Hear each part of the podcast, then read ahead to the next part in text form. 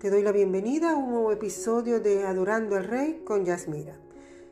Sabes que hay un código del cielo que tenemos que descifrar para nuestra vida, para poder caminar en rectitud y amor. Y en este día te invito a que tú lo hagas.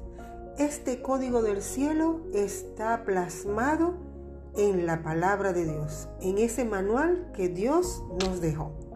Pero veamos un poco qué es un código. En el marco de los elementos de la comunicación se denomina código al lenguaje o a la encriptación en la que se transmite el mensaje de emisor a receptor. El emisor codifica el mensaje y el receptor lo decodifica para comprenderlo. En el léxico cotidiano es a esto a lo que llamaríamos o llamamos idiomas o lenguas. Si tú no conoces el idioma en el que te están hablando, es difícil, si acaso no imposible, de que tú puedas entender lo que te están hablando. Si tú no conoces ese idioma, no lo puedes entender. Por eso es tan importante entender el código del cielo. El código es indispensable para que el proceso comunicativo se lleve a cabo efectivamente. El emisor y el receptor o receptores, es decir, las partes involucradas en la comunicación, deben manejar el mismo código. Por esto es la importancia de conocerlo.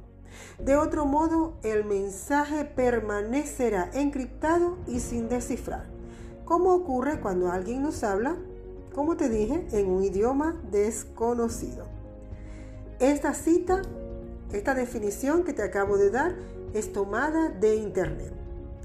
Como podemos ver, es nuestro trabajo descifrar el código del cielo. Y tú me preguntarás, ¿y el cielo tiene un código? Sí, el cielo tiene un código y ese código lo vemos en la palabra. Nuestro Padre Eterno nos dejó este manual por medio del cual hacerlo y llegar a entender, a entender, perdón, todo lo que nos dejó como herencia a través de nuestro Señor Jesucristo. Veamos lo que dice Josué 24 del 24 al 28. Y el pueblo respondió, nosotros viviremos para Dios y solo obedeceremos sus órdenes. Así fue como aquel día Josué y el pueblo reafirmaron en Siquén su pacto con Dios. En ese pacto se insistió una vez más en las leyes y mandamientos que el pueblo debía obedecer.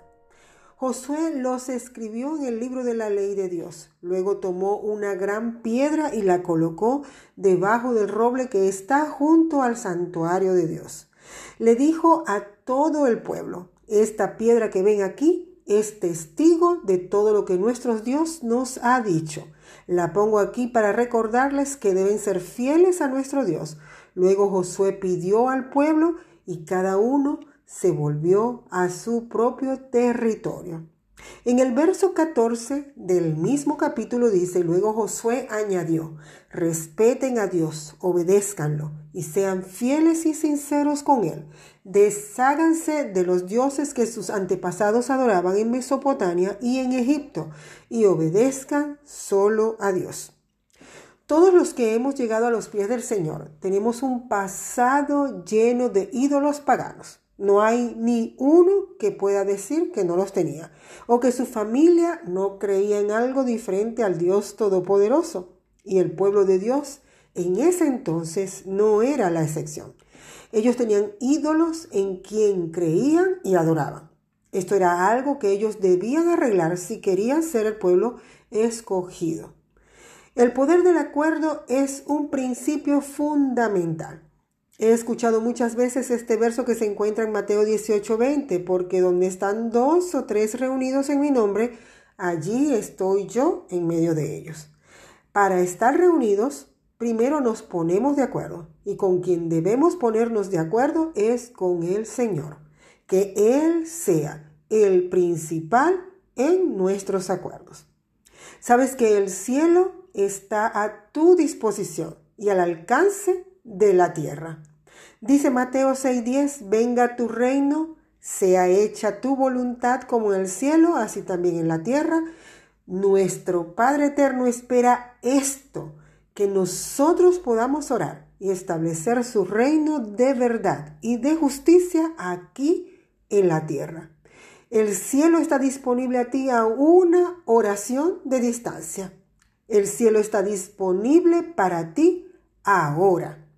Mira lo que pasó en estos versos. Estos hombres creyeron y descifraron el código del cielo y lograron hacer proezas. Ahora bien, no es que vas a decir lo que tú quieras, no, eso no es lo que yo te quiero decir.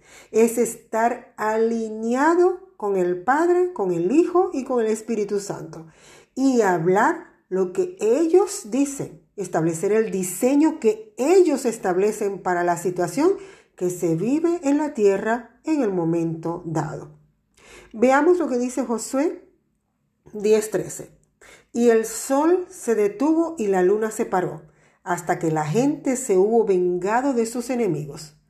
¿No está escrito esto en el libro de Jacer? Y el sol se paró en medio del cielo y no se apresuró a ponerse casi un día entero.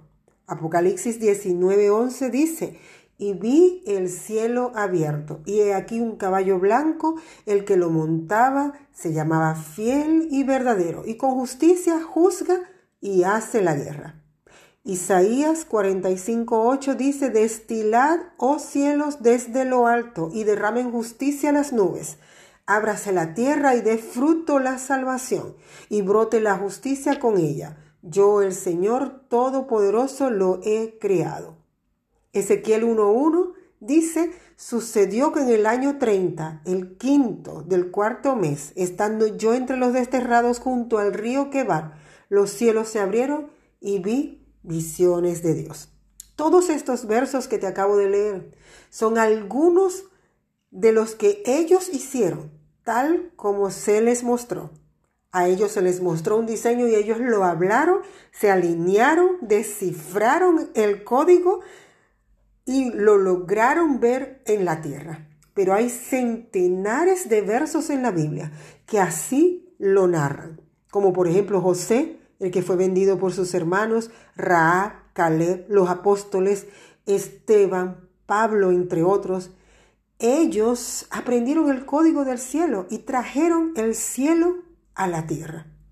Qué hermoso si cada uno de los creyentes lográramos hacer esto no nos dejaríamos engañar por el enemigo y le quitaríamos territorio que no le pertenece y estableceríamos el reino de Dios y su justicia aquí en la tierra. Este es otro de los principios en el cielo. No hay crisis. Éxodo 14:13 dice, y Moisés dijo al pueblo, no temas, mantente fuerte y mira la salvación del Señor que Él trabajará para ti hoy. Isaías 41:13 dice, porque yo soy Jehová tu Dios que toma tu mano derecha y te dice, no temas, yo te ayudaré. El gobierno de Dios sobre tu casa, el cielo proveerá. El cielo proveerá para ti en cada situación, así como lo hizo en el desierto, que alimentó a su pueblo por 40 años. También en el desierto alimentó a más de cinco mil hombres sin contar mujeres y niños. También lo hará contigo en este día, porque su poder y misericordia no se agotan. En él hay provisión para ti y para los tuyos. Otro es la integridad. Significa que estoy alineada con Dios las cualidades de la integridad, hay compromiso con la vida familiar. Todas las familias tienen problemas, conflictos, pero en Cristo, si hay un compromiso con el Señor, se, vence, se vence con amor. Dice 1 Corintios 13, 4, 7 que el que ama tiene paciencia en todo. Muchos hemos leído este, este verso bíblico que en el amor todo se puede, porque en el amor sobrepasa todo y soporta todo. Apreciamos unos a otros. Cuando nos apreciamos unos a otros lo demostramos mediante la fe que tenemos en Cristo Jesús. Hablando y habiendo purificado vuestras almas por la obediencia a la verdad. Dice primera de Pedro 1, 21 y 22. El amor entrañable es que salga de lo más profundo de las entrañas. Como dice allí en el, en el verso de primera de Pedro 1, 21, 22, dice, amaos unos a otros entrañablemente de corazón puro. Nuestra comunicación, nuestra comunicación tiene que ser tener una intimidad con Dios para poder tener más unción, para poder tener más poder, para poder anunciar y dar a conocer la grandeza de nuestro Señor. Yo debo cultivar también mi altar familiar para poder enseñarle a mis hijos, a mi familia, la necesidad de desarrollar el carácter santo de nuestro Señor en cada uno de nuestros familiares y de nuestra familia, de nuestro hogar. Necesitamos conocer a Dios y conocerme también a mí, conocer a los demás para poder perdonar y perdonarme también a mí misma. La toma de decisiones tiene que ver con saber qué debemos hacer y saber que lo más importante es que toda nuestra casa le sirva al Señor. Nosotros podemos estremecer el cielo y la tierra a través de nuestras oraciones. Cuando hacemos oraciones diferentes, y dice Santiago 5 del 16 al 18, confesaos vuestras ofensas unos a otros y orad unos por otros para que seáis cenados sanados, perdón. La oración eficaz del justo puede mucho. Ellas era hombre, Elías, perdón, era hombre sujeto a pasiones semejantes a las nuestras y oró fervientemente para que no lloviese y no llovió sobre la tierra por tres años y seis meses. Y otra vez oró y el cielo dio su lluvia. Elías estaba en sintonía con Dios y hablaba y oraba lo que Dios le mostraba. Y es, así tiene que ser nuestras oraciones. Que nuestras oraciones impacten tanto que el cielo sea manifestado aquí en la tierra. Nosotros tenemos un poder glorioso y cuando nosotros hemos descifrado el código del cielo, podemos traer esa bendición que tanto anhelamos, podemos derramar esa lluvia de bendiciones que el Señor desea derramar.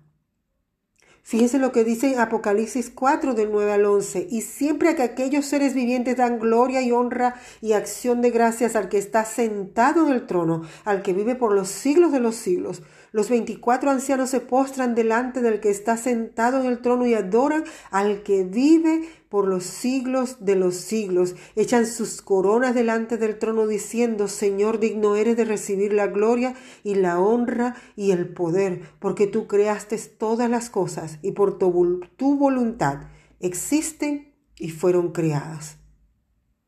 Y dice Apocalipsis 5.1, y vi en la mano derecha del que estaba sentado en el trono un libro escrito por dentro y por fuera, sellado con siete sellos. Ya Jesucristo quitó los siete sellos.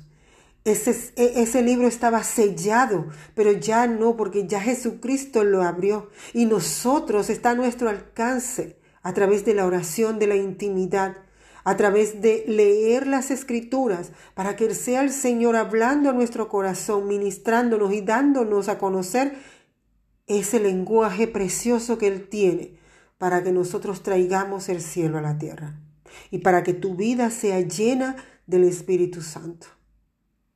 Tienes hoy la decisión de poder descifrar y entender todo lo que el Señor tiene para tu vida.